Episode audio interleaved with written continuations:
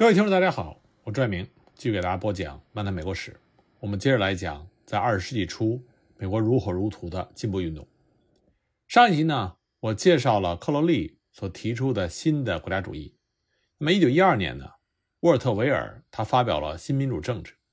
这是提倡新的政治实证哲学的又一个重要的著作。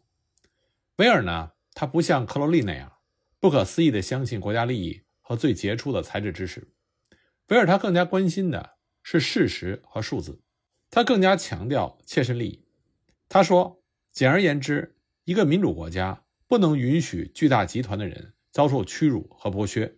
因为正是这些人最终会诉诸暴力，并可能摧毁社会。”而在他之后呢，沃尔特·里普曼在一九一三年所发表的《政治学序言》和一九一四年所发表的《放任和控制》，对维尔的这种论点进行了补充。利普曼当时还是一位年轻的社会主义者，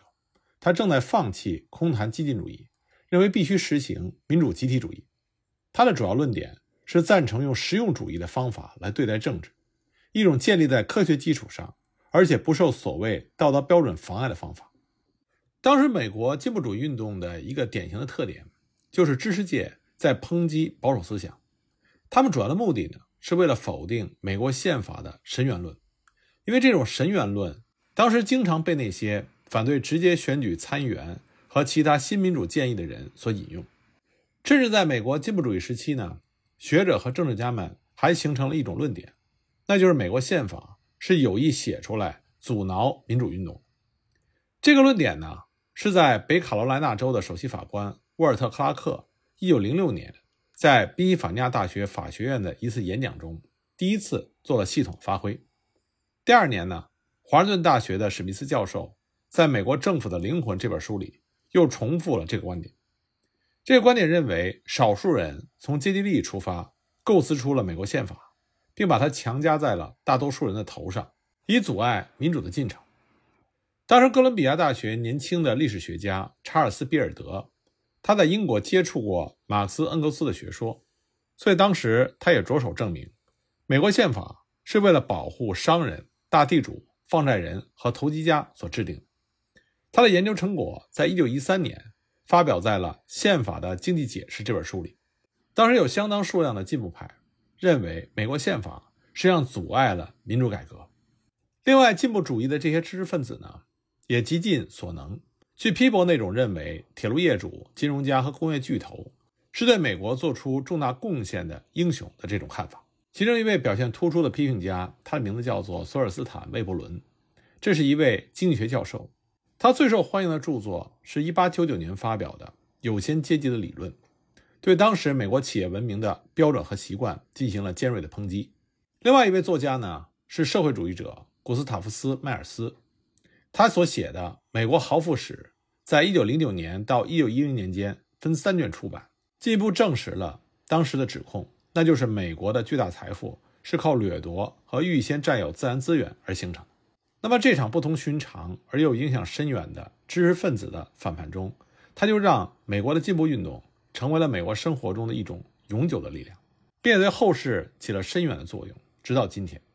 正是当年的这场进步主义运动，使得美国知识界始终站在了推翻一直牢牢支撑现状的保守思想的最前线。也正是因为美国知识界的努力，这才为美国成为社会福利国家提出了一种在不断的完善和提高的哲学体系。但这里我要强调的是，美国知识界的这种进步主义思想和美国的保守思想都具备存在的必然性。正是因为他们之间不断的具有活力的争执和斗争，才给美国的发展提供了一个有利的动态平衡。那么，通过政治领袖们的鼓动。和黑幕揭发者的暴露，从19世纪90年代大约到1910年，美国的大众们呢就发觉城市代议政治制度几乎完全崩溃了。大多数的美国城市不是由公共选举出来的代表治理，而是由其等级结构类似于现代公司等级结构的政党的核心小集团在统治着。而这种核心小集团的领导人经常被称之为头头、大人物或者是首领，一般来说名声都很臭。这些人经常不任公职，几乎都是在工作多年之后才发迹。这些核心小集团通常是组织的有条不紊，运行的也非常和谐，他们是大城市里的无形政府，会影响着千百万美国大众的福利。威尔逊总统有一次就宣称，美国城市政府现行体制的构成，好像是让超宪法的组织的篡权成为不可避免一样。他这种说法呢，基本正确。实际上，在安德鲁·杰克逊民主高潮期间，当城市被授予或者是修改特许状的时候，其制定者就有意把权力和责任分散给了很多机构。像市长、两元制的议会，有时还有独立的部门和委员会，其结果不是一个民主政府，而是产生了一种体制。在这种体制下，责任政府制几乎不可能，因为实现责任政府制的机构并不存在。于是呢，这种政党核心小集团就进入到了这种相互牵制与平衡分权制度所造成的权力真空。尽管它产生了很多的弊端，但是这种政党核心小集团。它的确具备足够的进行治理的内聚力和集中的权利，所以在政府体制改变的时候，这种核心小集团仍然存在了下来。因为当初它出现的原因，是因为这种小集团它可以为大量的人服务。到一九零零年的时候，多数的选民并不问某个组织是否腐化，只问这个组织能否为他们做点事。政党核心小集团坚持为民众会做一些事情，他的代理人。会在码头上去接待那些举目无亲的移民，帮助他们找工作、找住所。选区的头头会在那些民众需要的时候给他们提供煤和食物。不管政党核心小集团有怎么样的弊端，但是对于处于社会底层的美国三分之一的民众来说，只要他们还生活在贫困和贫民窟里，他们就不会关心什么诚实、效率的问题。他们需要的是直接的社会服务。这正是那些政党核心小集团懂得怎样施舍，而进步派还没有办法提供的。这种核心小集团存在下来，还在于施恩与图报相互为用，使其团结一致。像较小头头的主要的生活来源是占据一个小职位，收点贿赂，而首领只要有恩可以施，就可以指挥一群志愿的工作人员。讲到效忠，讲到交情，对于巩固组织也会起到重要的作用。那么这种集团政治。还给移民和少数民族提供了社会和政治方面的机会，而这些机会呢，是他们在体面的社会里永远找不到的。事实上，这种政党核心小集团是在混乱的都市社会生活中为数不多的聚合力和团结力所在。那么，对于这种政党核心小集团的体制，它最好的润滑油就是它会产生非法收入。就较低级的行贿来说，由罪犯、妓女、酒吧间老板和其他人。送钱给政客和警察是非常普遍的，而且在组织上非常的严密，还有巨利可图。根据芝加哥犯罪委员会在一九一一年的报告，芝加哥每年从犯罪中获利一千五百万美金，其中五分之一是以贿赂的形式付给警察的。而最有害的行贿是企业家为了获得庇护特权和公共权利而送的人情费。首先呢，城市重大的经济利益集团。用钱去购买对政党核心集团的控制权，从而将美元变成选票，将财产变成政治权利。只要企业人员想逃避公平税收，那么贪污行贿就不可避免。此外，在高速发展的美国大城市里，有很多机会进行另外一种贿赂，那就是购买特许权和承包合同。高速发展的城市必须要建筑新的铁路线、排水系统、煤气管道、电线。和自来水管道等等，也要跟得上新发展的地区。那么，核心集团的头头通常握有由他支配的特许权和承包合同，只要有钱，甚至连永久的特许权都能够买到。正是这类最上层的行贿，对公众利益危害是最大的，而对于核心集团来说，也是最有利可图的。这就是所谓的制度，也是体现了上个世纪初美国市政腐败特征的模式。而这种模式在当时的美国是非常普遍的。比如说，在圣路易斯，民主党头头把特许权、执照和豁免权会有组织的出售给企业界的头面人物。明尼安纳波利斯的头头们在操纵着当时美国全国最引人注目的警察受贿网。在比兹堡，两名共和党的领导人掌握着市政会议，靠出售承包合同和公用事业公司的股票而致富。那么，当时美国普遍的这种市政的腐败和混乱，就促成了美国进步运动的第一个重要的政治运动，这就是市政改革运动。而底特律市的市长黑兹恩·平格雷是第一个重要的进步市政的改革者。从他在19世纪90年代登上历史舞台起，这个运动就燃起了星星之火。1893年经济危机的时候，城市社会公益服务事业普遍的崩溃，其结果就是全国市政联盟组成。1895年，第一个改革联盟在巴尔的摩市取得了胜利，但是在1896年到1897年这两年，似乎是间断的骚动和普遍反抗之间的分界线。第一次大规模的反抗发生在芝加哥，在那里，市政会议正在忙于将公众最宝贵的权利出卖给公共事业大亨查尔斯·耶基斯。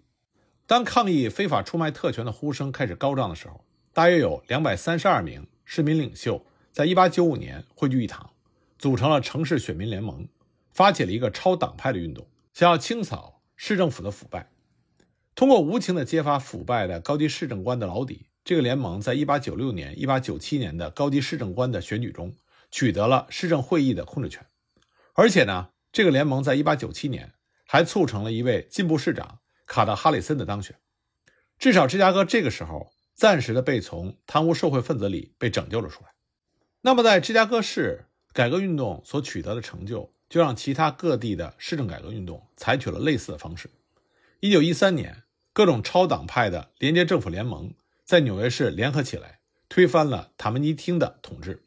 选举了年轻的改革家约翰米切尔作为纽约市的市长。在明尼阿波利斯。一个精力充沛的市民委员会和一个无所畏惧的大陪审团，揭发出由市长埃姆斯所操纵的警察贿赂网，并且把市长和他的亲信关进了监狱。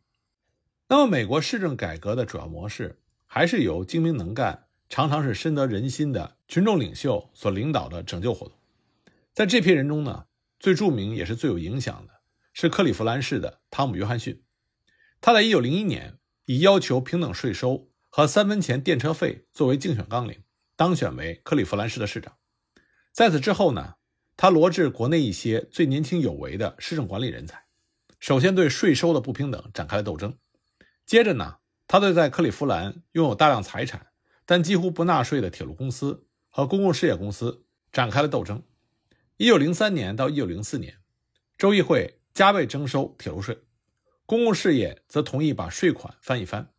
而约翰逊所进行的最引人注目的斗争，就是争取三分钱车费的斗争。当约翰逊及其市政议会开始建设对抗性的电车路线，并且邀请市外的资本家来投标的时候，这场斗争达到了高潮。地方的公共运输界向州共和党核心集团请求保护，